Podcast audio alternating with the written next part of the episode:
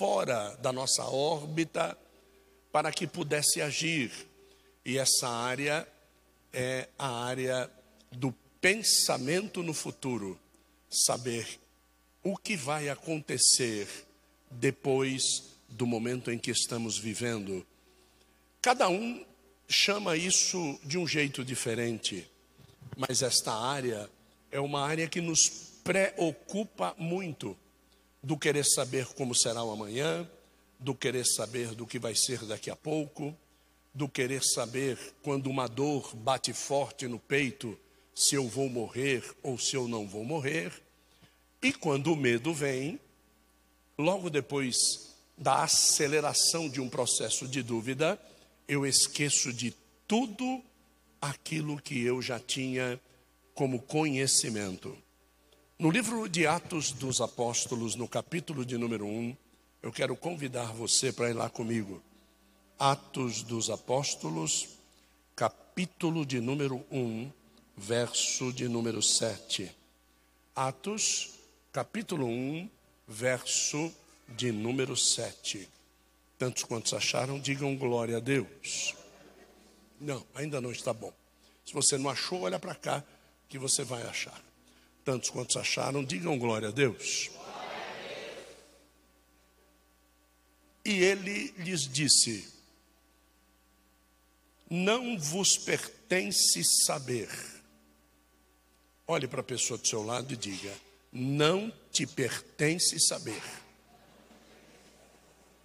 Os tempos ou as estações que Deus, que o Pai estabeleceu em seu próprio poder. Veja que nós poderíamos fazer uma exegese daqui, e você, sem essa exegese, poderia entender o que está escrito de forma diferente. Se eu mudar uma palavra nesta frase, vai chegar naquilo que você pensou. Em vez de em seu poder, coloque no lugar de em, coloque no. Se você colocar o no no lugar do em, você vai estar dizendo que Deus estabeleceu tudo porque Ele é poderoso. E que Deus disse: eu tenho poder e porque eu tenho poder, vai ser assim. E não é isso que Jesus disse. Jesus disse que a manifestação do poder de Deus gerou tempos e estações para o acontecimento literal de todas as coisas. Então, todas as vezes que o poder de Deus nos envolve, acontecerão coisas.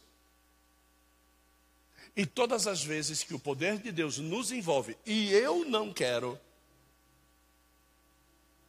que aquelas coisas que o poder naturalmente gerou, porque eu consinto que ele haja, então esse mesmo poder gerador do propósito é o poder gerador do deserto.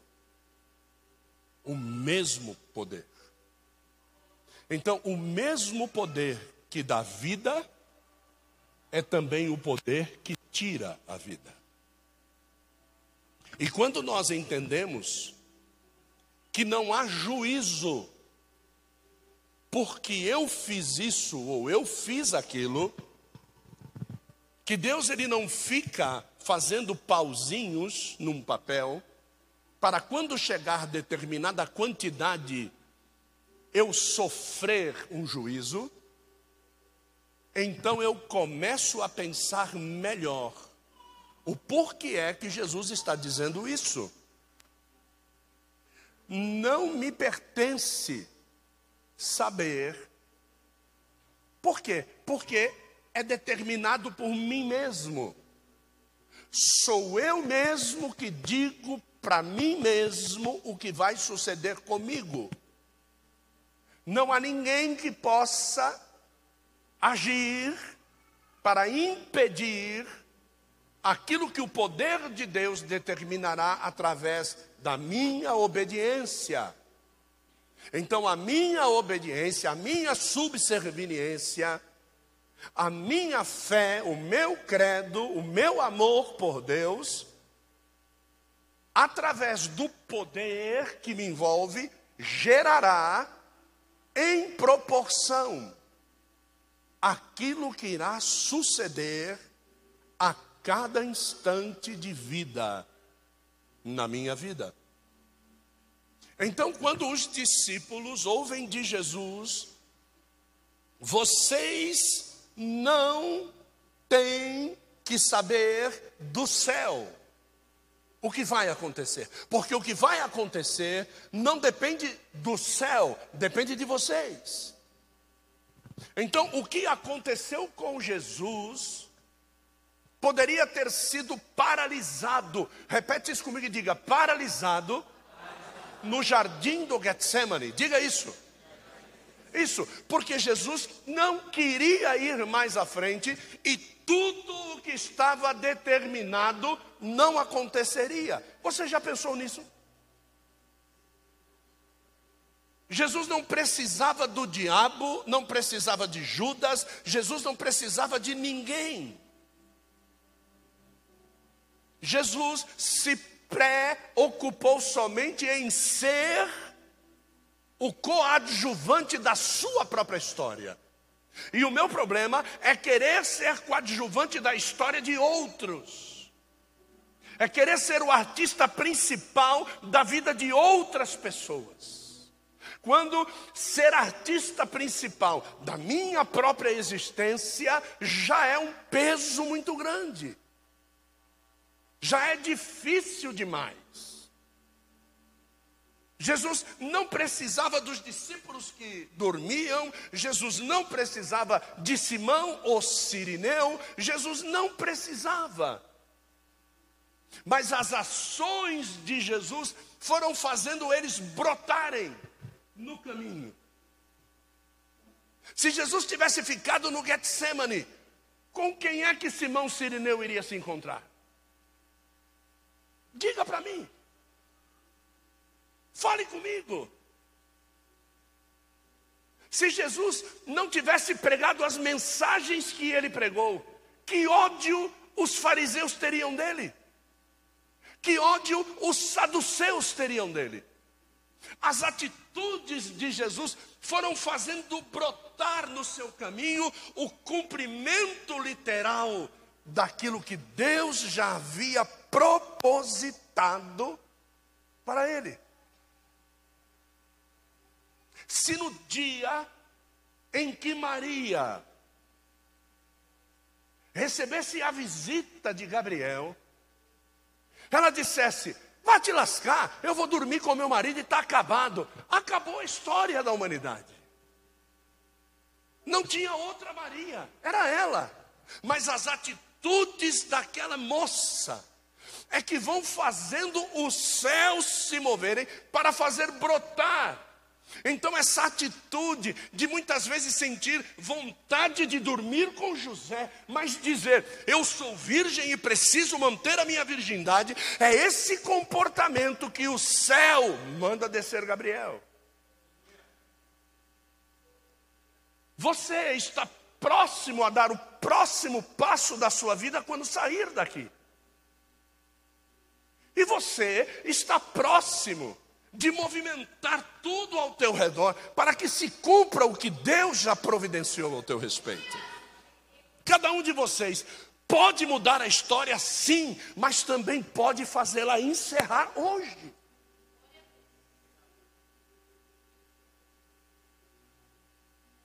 Eu vou mostrar isso para você.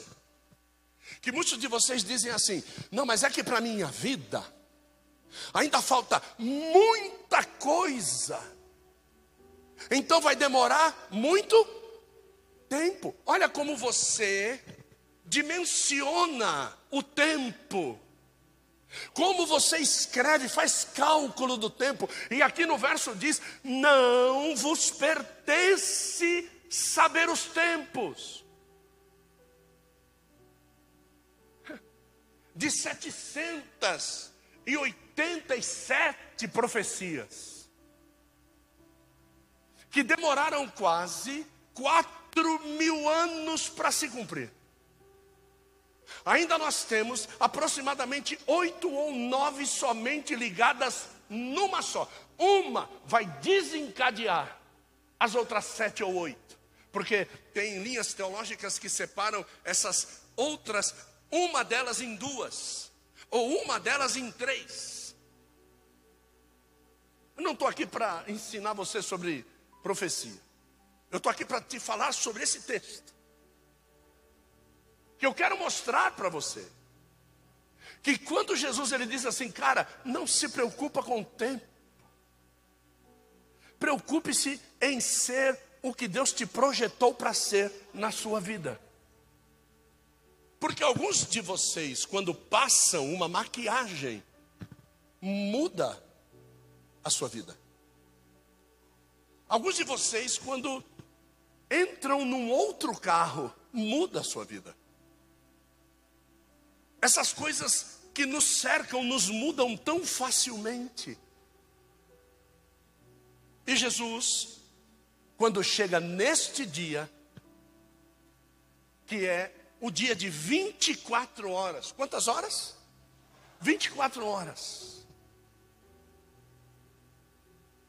Jesus, ele sabia que tudo o que estava acontecendo era como se ele tivesse um checklist na cabeça. Cumpriu-se. Cumpriu-se. É a mesma coisa que acontece quando ele entra na sinagoga.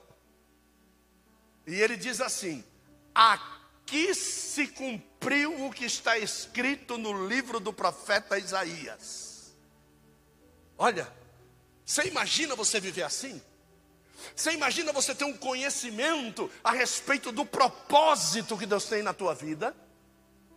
e você encarar as situações como se fosse um checklist de Deus na tua vida, de você encontrar uma pessoa que está furiosa com você com uma arma na sua frente e dizer: Eu vou te matar, e você olhar para o checklist, aqui na sua mente, e você ver que no checklist não é ali que o céu está dizendo que você vai morrer. Então você agora tem um pensamento novo a respeito daquela situação. E aí você vai no checklist e diz assim: haverá um dia em que uma pessoa cruzará o seu caminho e através de uma grande manifestação ele se renderá a mim por tua causa. Tá lá, tá escrito no teu propósito. Então você naquele momento olha para o ladrão e não o desafia. Você olha para o ladrão e o convida. Olha que situação diferente. E Jesus chega na hora desta situação. Lá no livro do profeta Isaías, no capítulo de número 65, se eu não me engano. Não, 61. Jesus, ele começa a ler, ele vai lendo a palavra, vai lendo a palavra, chega num determinado momento, ele para a profecia. Olha, ele para a profecia. Você diz, será que ele esqueceu a profecia? Não, é porque para aquele dia era só até ali. Depois daquela vírgula, ia se cumprir quase três mil anos depois. Dois mil e mais mil, era depois. Então Jesus, ele sabia muito bem a respeito dos tempos e das épocas. E ele soube controlar, mas houve um momento na vida dele que o medo. O medo fez o checklist sumir da vida dele. E eu quero tratar com você sobre isso, porque nesse, nessas 24 horas,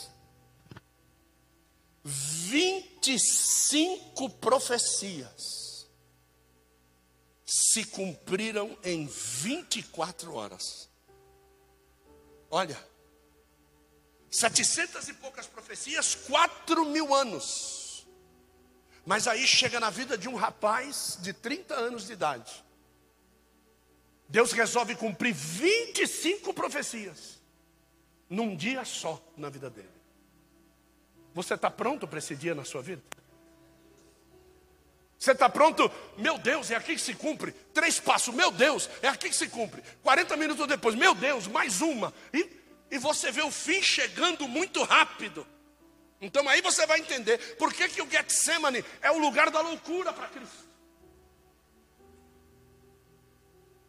Por que, que Cristo não se preocupa com a vida dos outros, porque se ele fosse se preocupar com a vida dos outros, ele não tinha ido. Se ele fosse olhar para os que dormiam, se ele fosse olhar para os que não criam, se ele fosse olhar para quem traía, ele não tinha ido. Talvez um dos maiores motivos de Cristo ter ido é alguém que está aqui nesta noite. É. Talvez. O reverendo Billy Graham disse isso um dia, em Ohio, nos Estados Unidos.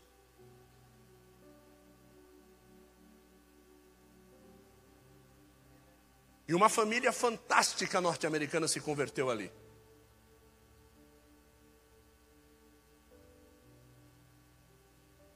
Um jovenzinho levantou a mão e depois de muitos anos a gente conhece ele. A família Bonk se converteu numa das mensagens de Billy Graham. E quase 40 anos depois dessa mensagem, nós vemos aquele jovem hoje com quase 56, sendo o maior evangelista de toda a história do Evangelho.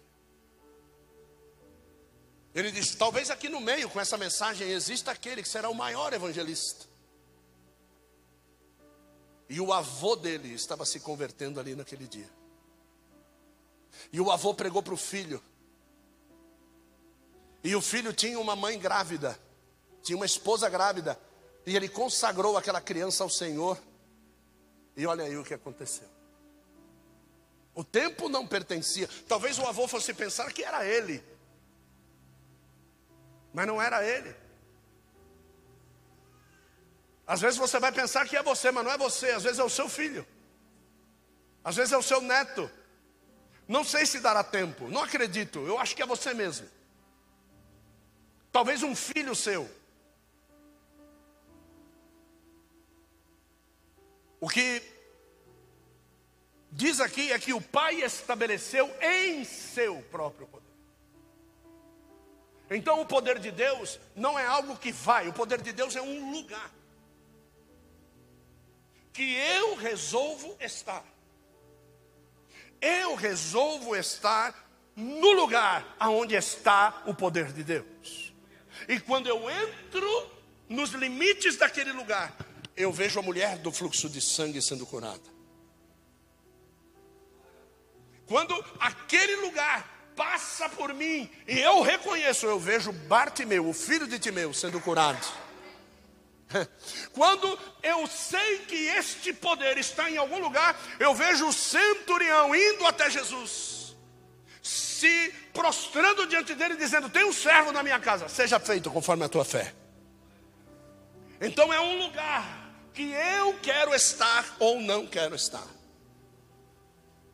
E Jesus podia correr desse lugar, mas ele resolveu estar. Quando falamos de dor, nós pensamos em algo pontual que afeta a nossa saúde e que traz descontentamento instantâneo quando esta dor aparece. A definição de dor, que foi revisada nesses últimos três anos, pela Associação Internacional para o Estudo da Dor, IASP, conceitua a dor como uma experiência sensitiva e emocional desagradável, associada ou semelhante àquela associada a uma lesão tecidual real e potencial. Você acha que Jesus sentiu dor? O medo é definido como uma sensação em consequência da liberação de hormônios, como a adrenalina, por exemplo, que causam imediata aceleração dos batimentos cardíacos. É uma resposta do organismo a uma estimulação aversiva. Obrigado. Física ou mental cuja função é preparar o sujeito para uma possível luta ou fuga. Não há outra resposta para o medo que não seja fuga ou luta. Você acha que Jesus sentiu medo? Mas uma coisa eu te digo: ele não fugiu. Se somarmos essas duas condições, nós vamos começar agora a tentar passear rapidamente. O Messias, primeira profecia, o Messias seria traído por um amigo. Cerca de mil anos antes do nascimento de Cristo, o salmista Davi escreveu: Até o meu amigo íntimo em quem eu confiava, que comia do meu pão, levantou contra mim o seu calcanhar. Salmo de número 41, verso de número 9. Logo depois disso, Jesus vê a segunda profecia: o Messias seria vendido por 30 moedas de prata. Isso está no livro de Zacarias, capítulo 11. Tendo iniciado seu ministério profético 520 anos antes de Cristo, o profeta Zacarias, inspirado pelo Espírito Santo, disse: Eu lhes disse: Se vos parece bem, dai-me o meu salário, e se não, deixa-o. Pensaram, pois, por meu salário, tri, pesaram, pois, por meu salário, 30 moedas de prata. Quando você começa a ver isso na sua frente, o que você começa a sentir? Se um profeta se levanta diante de você e começa a profetizar as coisas, e você vai começando a caminhar, mas o término da palavra profética é: você vai morrer. Como é que você começa, então, a, a, a, dimensionar o seu tempo? Vou te dizer: chega algo diferente chamado depressão, em que você não quer sair mais do quarto. E foi essa depressão que pegou Jesus Cristo dentro do Getsemane. Essa depressão é que quis que ele não seguisse para onde ele tinha que ir. E quando ele vence a depressão, ele diz: Vamos fazer logo. Ou seja, ele não queria fazer, vamos fazer logo aquilo que eu tenho que fazer. Ou seja, vamos fazer com que aquilo que foi profetizado possa se cumprir, porque eu vou estar no lugar onde está o poder de Deus. Então ele não quer saber o que a sociedade diz, o que eu estou sentindo, ele não quer saber nada disso. E o negócio era tão sério que a definição de dor era latente, era verdadeira, e ele começa a ter rompimento de vasos sanguíneos na sua testa, um fenômeno médico chamado amatodes hidros. E se ele não soa sangue, ele tem um acidente vascular cerebral. Então ele precisava suar sangue. Terceira profecia: as 30 moedas seriam lançadas no templo. Zacarias 11, 13. Zacarias disse: Tomei as 30 moedas de prata e as arrojei ao oleiro na casa do Senhor. A quarta profecia: com 30 moedas seria comprado o campo do oleiro. Mateus 27, 6 e 7. E os principais dos sacerdotes, tomando as moedas, disseram: Não é lícito deitá-las no cofre das ofertas, porque é preço de sangue. E tendo deliberado, compraram com elas o campo do oleiro para cemitério de forasteiros.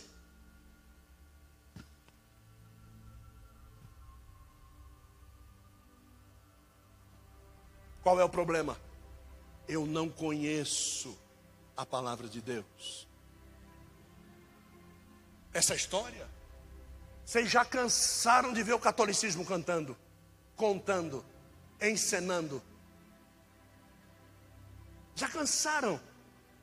Isso aqui tem, já não emociona mais.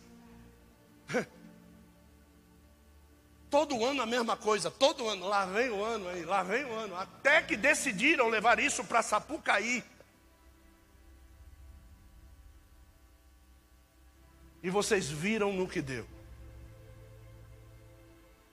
resolveram sair fora da área do poder de Deus e assumir para si a responsabilidade sobre o tempo e sobre as épocas. Aí foge do controle. A quinta profecia, o Messias seria abandonado por seus discípulos. A prisão e morte de Jesus e a sua imediata consequência está revelada em Zacarias 13:7 que diz: "Fere o pastor e as ovelhas ficarão distantes". Jesus já sabia que seria abandonado. Mateus e Marcos registram o cumprimento dessa profecia. Mateus diz: tudo isso, porém, aconteceu para que se cumprissem as, as escrituras dos profetas. Então os discípulos, deixando-o, fugiram. Em Marcos diz: então, deixando-o, todos fugiram. A sexta profecia: o Messias seria acusado por falsas testemunhas. Salmos capítulo 35, verso 11 diz: Levantam-se iníquas testemunhas e me arguem de coisas que eu não sei. Ora, os principais dos sacerdotes, Mateus capítulo 26, 59, e todo o sinédrio procuravam algum testemunho falso contra Jesus a fim de o condenarem à morte, não acharam nada, apesar de tudo, eles apresentaram falsas testemunhas. A sétima profecia: o Messias ficaria mudo diante dos seus acusadores.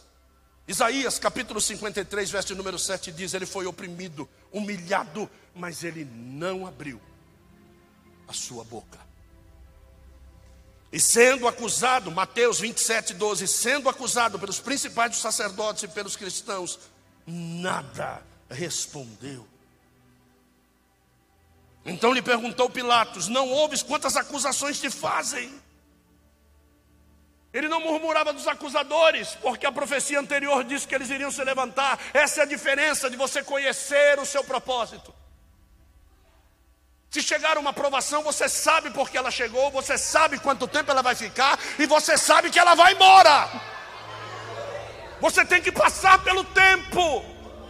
Não tente encurtar um tempo de propósito. A oitava profecia, o Messias seria açoitado e ferido. Livro de Isaías 53, 5 diz: Mas ele foi traspassado pelas nossas transgressões, moído pelas nossas iniquidades. O castigo que nos traz a paz estava sobre ele pelas suas pisaduras. Nós fomos sarados. Zacarias capítulo 13, verso 6 diz: Se alguém lhe disser que feridas são essas dos seus braços, ele responderá: São as feridas que eu fui ferido por causa dos meus amigos. Mateus 26, 27 diz: Então Pilatos lhe soltou Barrabás, e após haver açoitado Jesus, entregou-o para ser crucificado. A nona profecia diz: o Messias seria esbofeteado e cuspido. Isaías 56 diz: Ofereci as costas aos que me feriram, e as faces, e as, e, e as faces aos que me arrancavam os cabelos. Quando fala as faces, diz ambas as faces. Não escondi o meu rosto, a somatória das faces, dos que me afrontavam e me cuspiam. Miqueias 5:1 diz: Agora ajunta-te em tropas, ó filhas de tropas, por se há sítio contra nós, ferirão com vara e foi-se ao juiz de Israel. O cumprimento em Lucas 22, 63 diz: Então cuspiram-lhe no rosto, davam-lhe murros e outros o esbofeteavam. A décima profecia fala: o Messias seria escarnecido.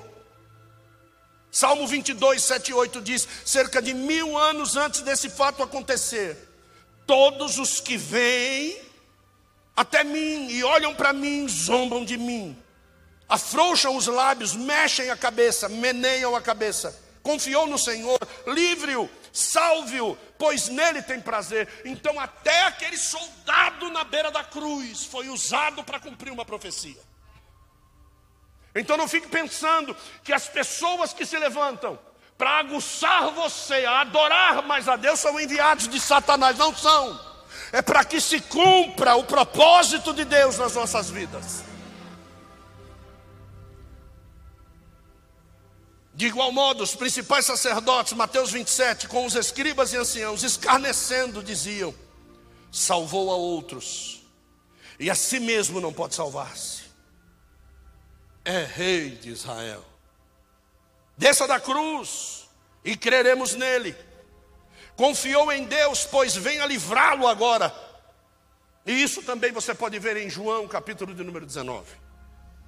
A décima primeira profecia suas mãos e seus pés seriam furados. Em Salmo 22, 16 diz: Foi o próprio Senhor quem falou nesta passagem: Transpassaram-me as mãos e os pés. Meu Deus, se na época de Zacarias, se na época de Salmos, se o salmista Davi não teve prego nas mãos, se o salmista Davi não teve, teve prego nos pés, o Espírito Santo estava falando em nome de quem? Era Deus dizendo: vão furar as minhas mãos, vão furar os meus pés. E esta profecia de Deus dizendo isso se cumpre quando Yod Re Vav Re é escrito na placa sobre a cabeça de Jesus. Quando o nome indizível de Deus é acusado de eles estarem crucificando a Deus. O livro de Zacarias diz: E sobre a casa de Davi, sobre os habitantes de Jerusalém, derramei o espírito da graça e de súplicas. Olharam para mim aqueles a quem me transpassaram. Cumprimento em Jesus Cristo, Lucas 23. A crucificação de Jesus foi executada segundo o costume romano. Os romanos não existiam na época das profecias. Pelo amor de Deus, entenda isso. Os romanos não crucificavam ninguém na época das profecias. Mas Jesus foi crucificado segundo um costume romano.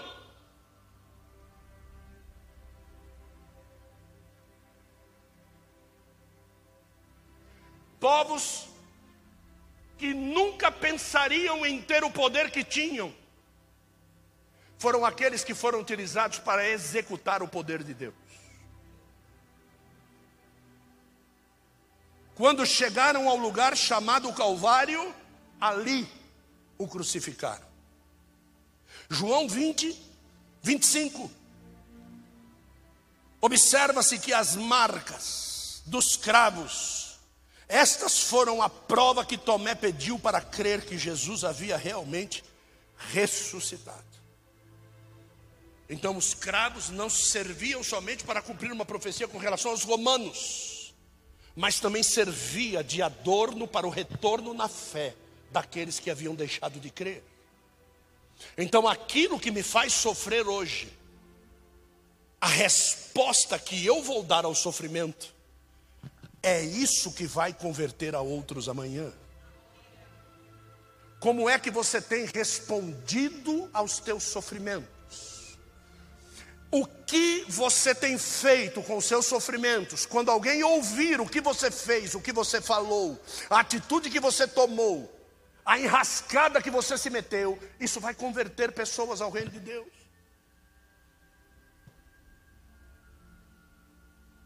O Messias seria crucificado por malfeitores. Isaías 53 diz: Foi contado entre, seria crucificado entre malfeitores. O Messias foi contado com os transgressores, contudo, ele levou sobre si o pecado de muitos. Isaías 53, verso 12. Em Mateus, em Marcos, capítulo 15, nós vemos o cumprimento, e em Mateus 27, 38. E foram crucificados com eles dois ladrões, um à sua direita e um à sua esquerda. A décima terceira profecia diz: o Messias intercederia pelos seus algozes. Isaías 53, 12 diz: Levou sobre si o pecado de muitos, vírgula, e pelos pecadores intercedeu. Pelos seus transgressores, na versão literal, intercedeu.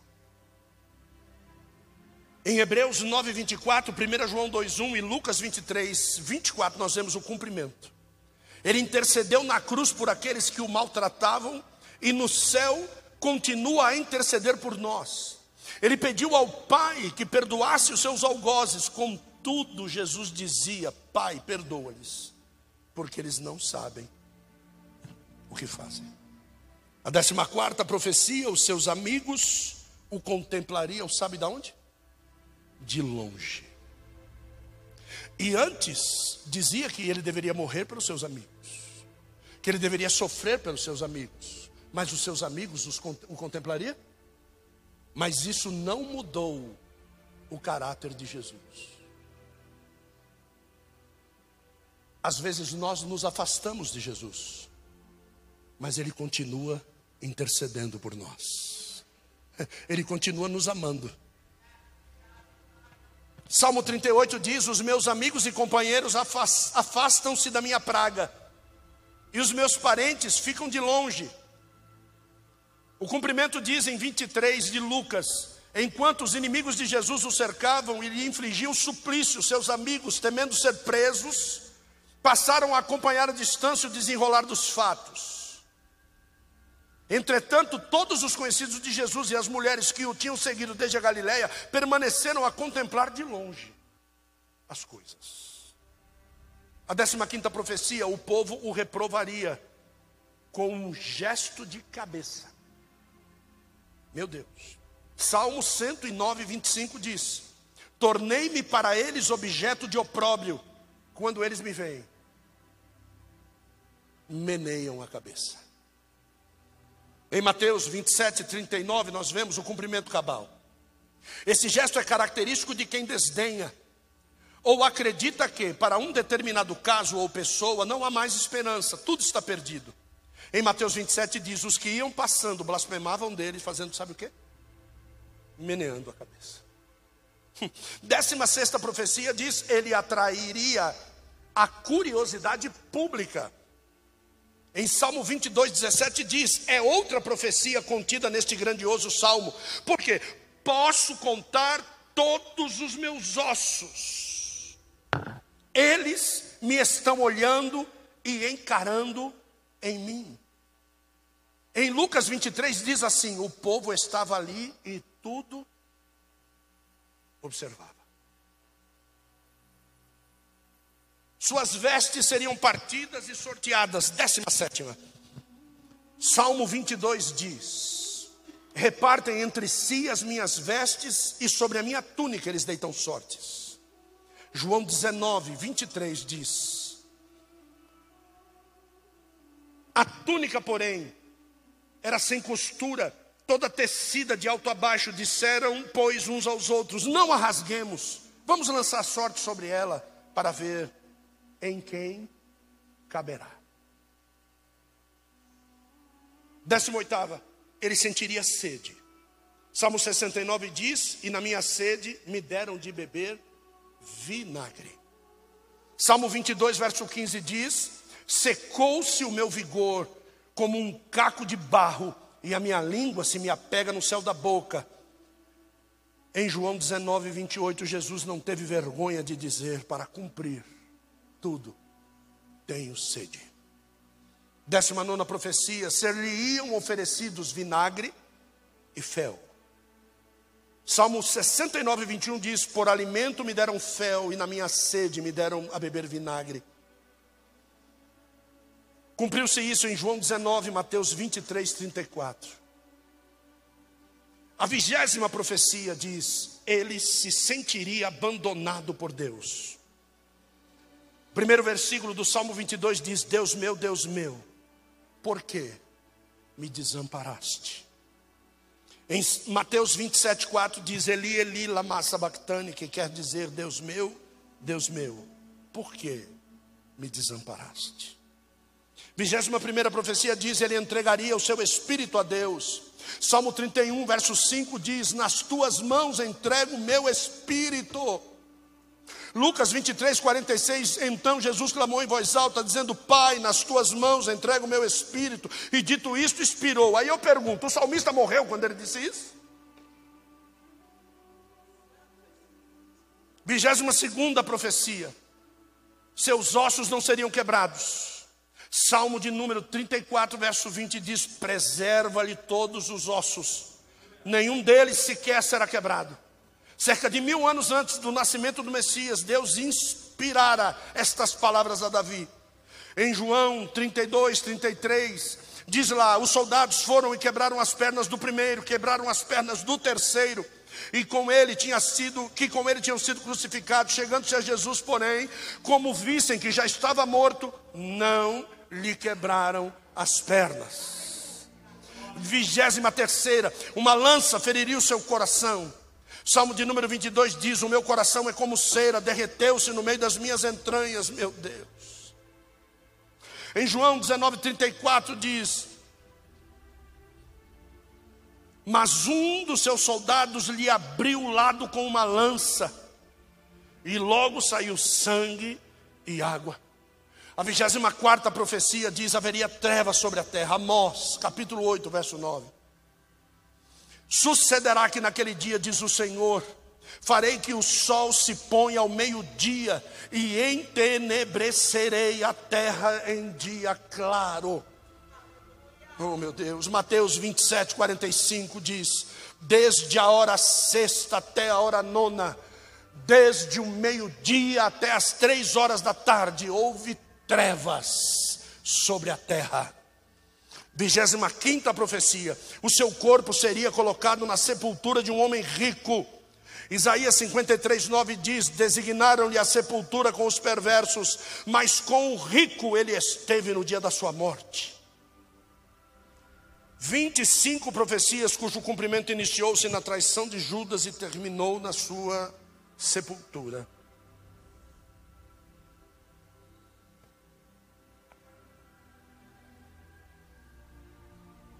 Eu não sei o que é mais necessário dizer a você. Para perguntar a você o quanto você sabia disso. e o quanto você investe para saber sobre isso. Porque Deus não há de revelar aquilo que é propósito para quem é despropositado. Nós precisamos ter essa responsabilidade. Nós precisamos conhecer a quem servimos, gente. Professar que se ama Cristo, que se serve a Deus com medo do inferno, é fácil para qualquer um. Passar na frente de grandes templos, fazer o sinal da cruz, pegar num terço de bolinhas e ficar repetindo palavras ao léu até que se cumpra a novena, isso é fácil para qualquer um. Quando as nossas mães e as nossas avós faziam com que os nossos pais e alguns de nós que são mais velhos, as nossas mães nos botavam de joelhos, repetindo frases no canto da parede, olhando para a parede. Nós não éramos loucos de não fazermos isso. Nós queríamos sair de lá o mais rápido possível. Quando o nosso professor, por erro de caligrafia, pegava aquele caderno endemoniado e você tinha que desenhar aquela letrinha, daquele jeitinho, que aquela professora que deveria ter vindo do Hades, que tinha aquela letra maravilhosa, e a tua letra era um garrancho do inferno. E você tinha que desenhar aquilo, e enquanto você não acabasse as 50 vezes de escrever aquilo, você não estaria liberado para voltar, ou para ir para o recreio, e a fome era do diabo. Então era mais fácil obedecer aquilo e fazer direitinho para não receber o castigo. O céu não se recebe assim. Ninguém entra no céu por causa do castigo do inferno. Nós entramos no céu porque amamos a Jesus Cristo como nosso Salvador. Então, se você vai amar alguém, você precisa conhecê-lo. Se você vai amar alguém, você precisa ter influência redentora dele em ti. E como ser redencionado se a lei da redenção eu não conheço?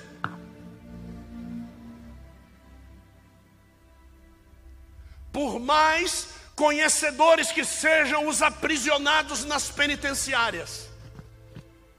Alguns deles chegam a fazer curso de direito presos em cárcere.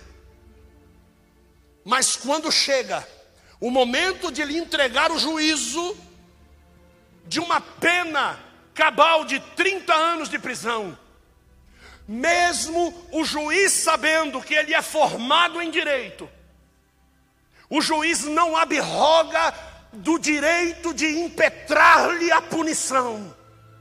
E o juiz vai dizer para ele: Fulano de Tal, não vai chamá-lo de doutor, porque doutorado diante do juiz maioral não tem efeito. Você pode ser conhecedor o quanto você quiser, do jeito que você quiser, mas no dia da impetração do juízo, você é um reles mortal pecador.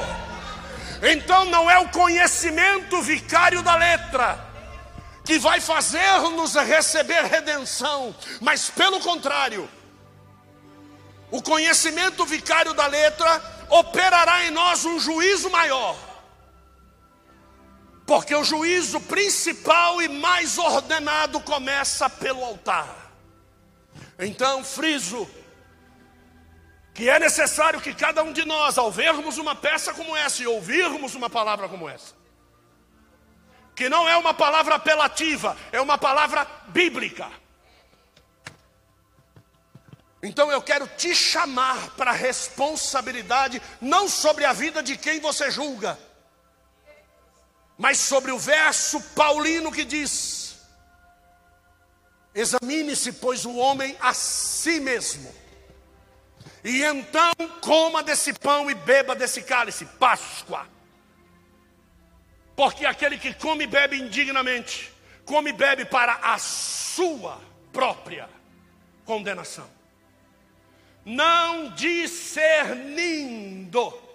não conhecendo, não sendo conhecedor e hábil manuseador da palavra de Deus.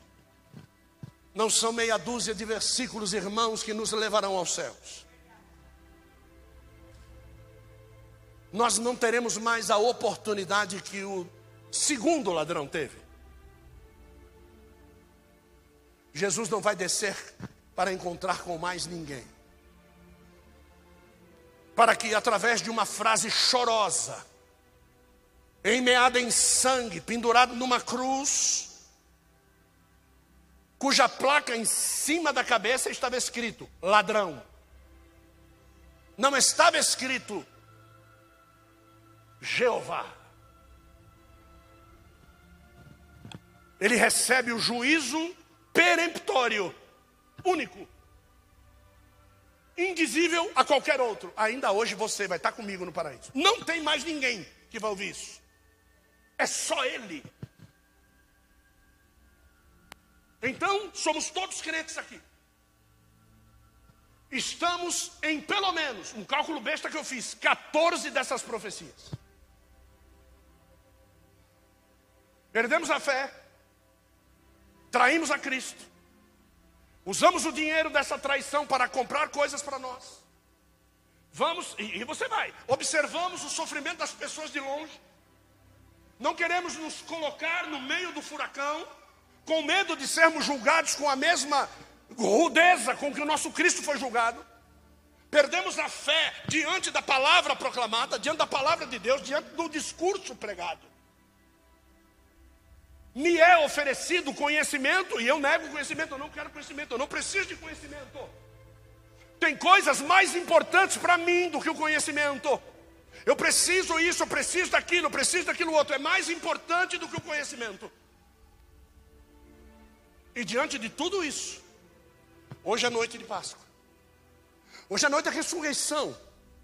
Mas quando vamos para o Egito, nós chegamos lá e vemos Deus dizendo assim que ele não ia entrar na casa, ele ia passar por cima. Passover. Em inglês, Passover.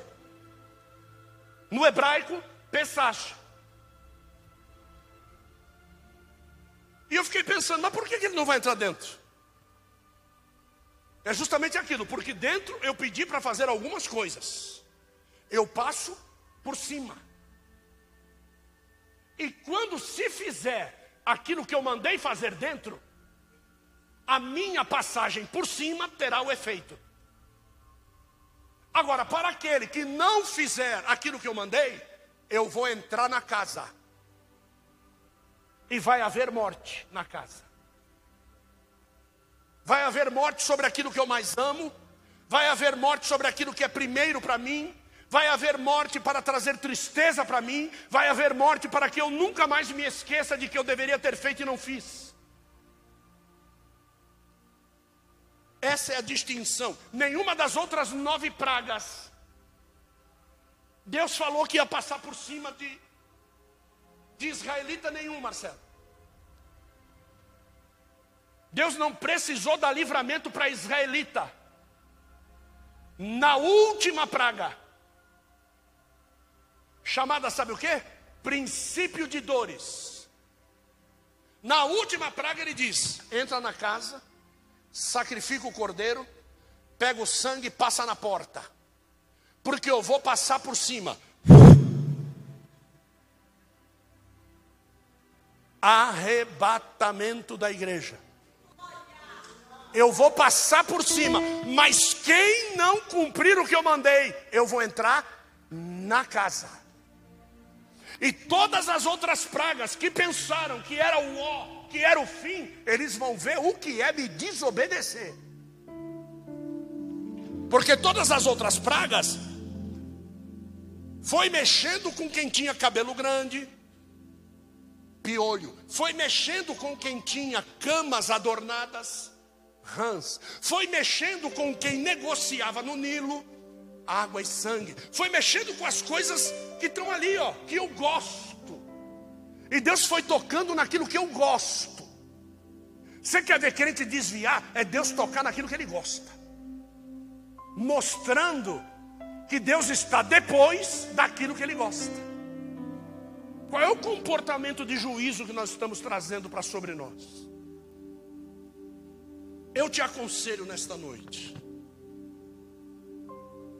a não só untar a verga da porta, porque tem alguns Jesus que realmente não morreram para alguns. É interessante isso, né? Porque chega um dia que Jesus chega para eles e diz assim: Eu sou a porta. Eu sou a porta.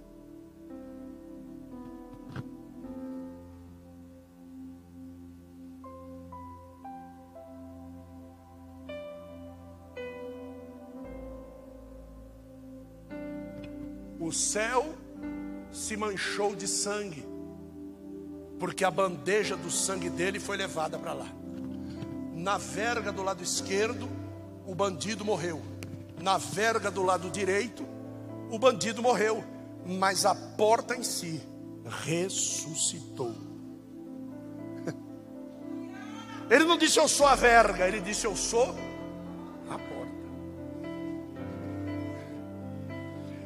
a porta não está suja de sangue mais.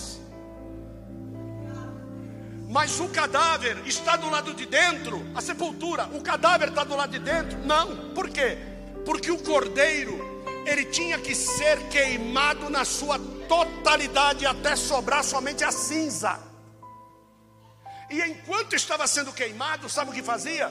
Para acelerar o processo da evaporação dos miúdos internos, jogava-se um pouco d'água. Quando jogava um pouco d'água no fogo, subia aquela nuvem, e isso era chamado de libação diante de Deus. É o tal do cheiro agradável e suave nas narinas de Deus. Quando se chegava para perguntar: cadê o sacrifício? Ah, meu, não tem mais nada aqui porque o sangue na porta foi derramado sobre a mesa e todos aqueles que se assentam na mesa com ele não vem mais, só tem lembrança dele. Lembre-se de mim, quando se reunirem em memória de mim, façam menção desse memorial, porque eu não estou mais deitado na sepultura, eu estou assentado, vivo e reino para todos sempre. Então, profeticamente, a Bíblia nos leva ao final dizendo: Ele está lá, eu estou aqui, Ele é a porta que tem que se abrir para mim entrar. Cuida bem deste relacionamento. Pelo amor de Deus, cuida bem desse relacionamento. Ele tem poder de abrir e ninguém fecha, e de fechar e ninguém abre. Ele tem o poder de dizer: pode deixar passar, porque esse é meu. Ele tem poder de te conduzir pelos portais eternos, porque os anjos já o conhecem agora. Assenta-te à minha direita, Jeová, e ele agora é reconhecido como Rei da Glória. Então agora ele ordena, os anjos obedecem. Mantenha este relacionamento. Cuida deste relacionamento. Não é relacionamento comigo, relacionamento com minha esposa, relacionamento com Gabriel, com Samuel. Não, é relacionamento com Jesus Cristo.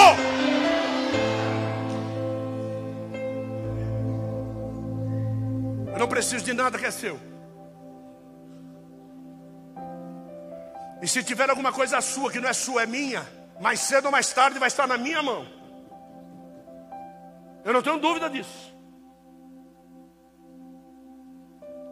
Jesus desceu para tomar o reino de Satanás, que estava na mão dele indevidamente. Indevidamente. E o diabo o tempo todo zombando dele. Mal sabia que o reino já tinha sido dado para ele. Mal sabia que a coroa dele já tinha sido depositada na cabeça de Jesus. Mal sabia.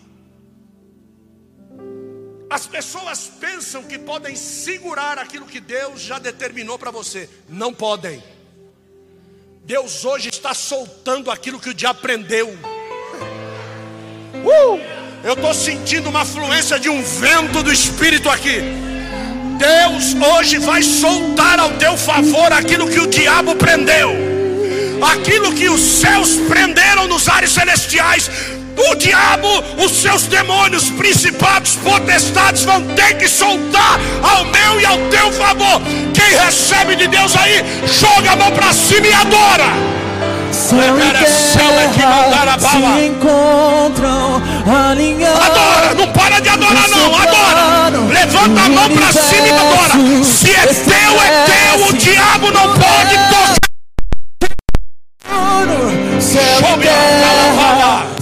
Encontram alinhados. O seu plano, o universo estremece. O leão rugiu no trono, céu e terra se encontram alinhando. O seu plano, o universo estremece. O leão rugiu no trono, vem toma o teu lugar aqui. Vem e toma o teu lugar aqui. Diga isso, diga isso. Vem e toma o teu lugar aqui. Uh! Vem e toma o teu lugar aqui. Ouça.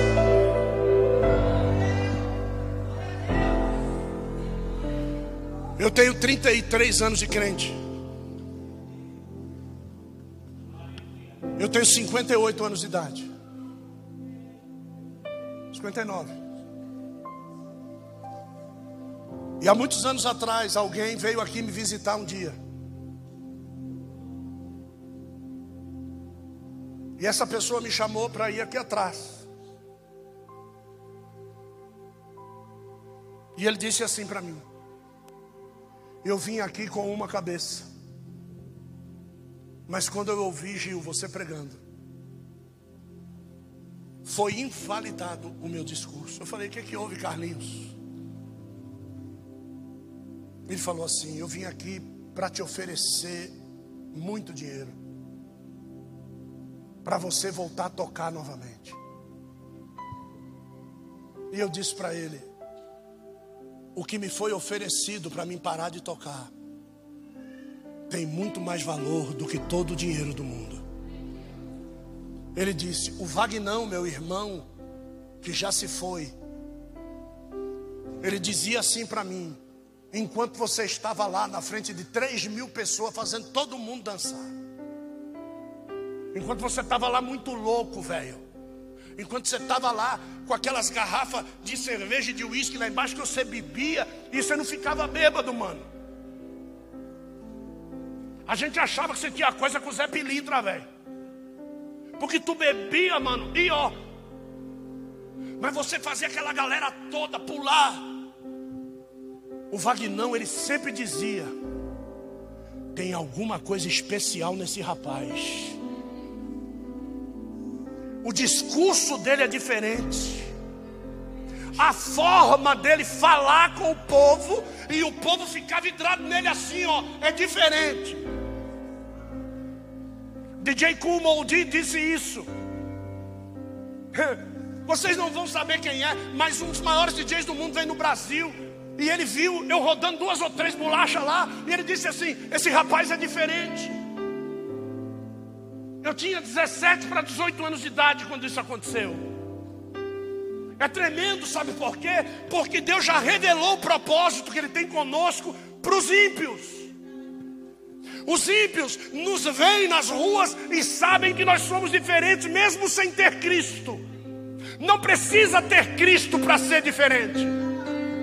Quando Deus tem um propósito contigo, o propósito não é depois que você fica rico, é quando você estava ainda no ventre da tua mãe, Deus te conheceu lá e já te deu por profeta às nações. Então não vem com conversa que é faculdade que faz alguém ser escolhido por Deus. Quando eu não valia um tostão de fumo podre, que nem dizia o general Henriques lá na Bahia chamado de comandante das tropas do café. Ele dizia: do que me adianta ter tudo isso aqui? Se Eufrosina já não está mais comigo, eu fico imaginando então um ímpio, dizendo que a mulher lhe fazia falta e lhe tinha ajudado a ser tudo que ele era. Eu fico imaginando Jesus sem a noiva. Eu fico imaginando ele sentado no trono, esperando o toque do Pai no joelho direito, dizendo: Vai lá buscar a tua noiva. Eu fico imaginando ele querendo ouvir do Pai: Chegou a hora, amado e querido filho, levanta, porque a Senhora adornada está chegando. Eu fico imaginando como nós poderíamos significar alguma coisa de real nesta terra. Mas nós queremos nos meter com política. Nós queremos nos meter aonde não fomos chamados para meter o dedinho. A única política que você foi chamado para se meter chama-se palavra de Deus. Essa é aquela que você tem que proclamar com veemência. Não importa a ditatoriedade do governo da onde você foi escolhido para morar. Você é escolhido para morar no Brasil. Gigante pela própria natureza. Aqui, ó. Gigante pela própria natureza é o meu Jesus. Por isso que nós somos soberbos. Por isso que nós somos nariz empinado a maior, a maior floresta do mundo, os maiores leitos navegáveis de água doce do mundo, as maiores praias do mundo. E o país mais desviado do mundo. Termino dizendo: Eu não sei se vai ficar alguém sentado mas eu quero lhe dizer que o céu está te dando uma oportunidade hoje de deixar de ser quem você acha que quer ser, para ser o que Deus propositou para você ser. Eu não quero ninguém que venha contra a sua vontade, Mas eu quero pessoas que digam: Deus, o teu propósito para mim é mais importante. É você que eu quero aqui. Se Deus falou com você, vem para cá.